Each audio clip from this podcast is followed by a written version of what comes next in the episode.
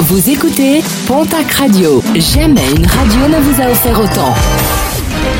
L'information locale à 9h, c'est sur Pontac Radio. Bonjour Jean-Marc Courage Sénac. Très belle journée. Plusieurs caravanes de gens du voyage évacués à Tarbes, avenue d'Azerex et boulevard Kennedy. À la clé, une forte mobilisation policière avec le renfort d'une soixantaine de CRS de Pau. L'opération a permis d'évacuer deux sites occupés depuis de nombreuses semaines par ces caravanes. Une opération qui a engendré à proximité plusieurs kilomètres de bouchons hier matin.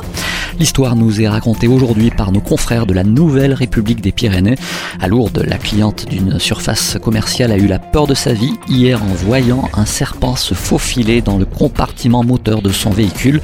Une visite inopportune qui a entraîné la mobilisation des pompiers pour récupérer l'animal. Une aide pour l'acquisition d'un nouveau mammographe au sein du centre hospitalier d'Auch dans le cadre du plan d'investissement du Ségur de la santé présenté par le gouvernement.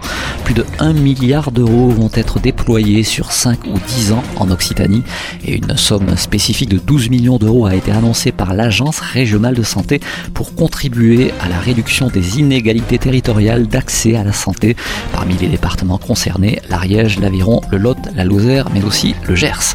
Les Hautes-Pyrénées mises à l'honneur dans la revue Zadif par un invité de marque, le président de la République. Emmanuel Macron fait notamment référence à son attachement pour le département et notamment pour Campan et Bagnères de Bigorre. Le chef de l'État fait notamment référence à la désindustrialisation qui a touché la cité thermale, désindustrialisation qui, selon la vision d'Emmanuel Macron, a fait partir de nombreux jeunes qui, sur place, ne trouvaient plus d'emploi. Et puis des élevages déconfinés. Depuis euh, vendredi dernier, les éleveurs français de volailles peuvent à nouveau laisser sortir leurs animaux. Des volailles laissées jusque-là dans leur enclos en raison de la crise liée à la grippe aviaire. Un risque désormais qualifié de négligeable par le gouvernement. 3 millions et demi de volailles auront dû être abattues pour freiner la progression du virus H5N8. La filière de son côté reprend petit à petit son activité. Une activité qui devrait redevenir normale d'ici plusieurs semaines.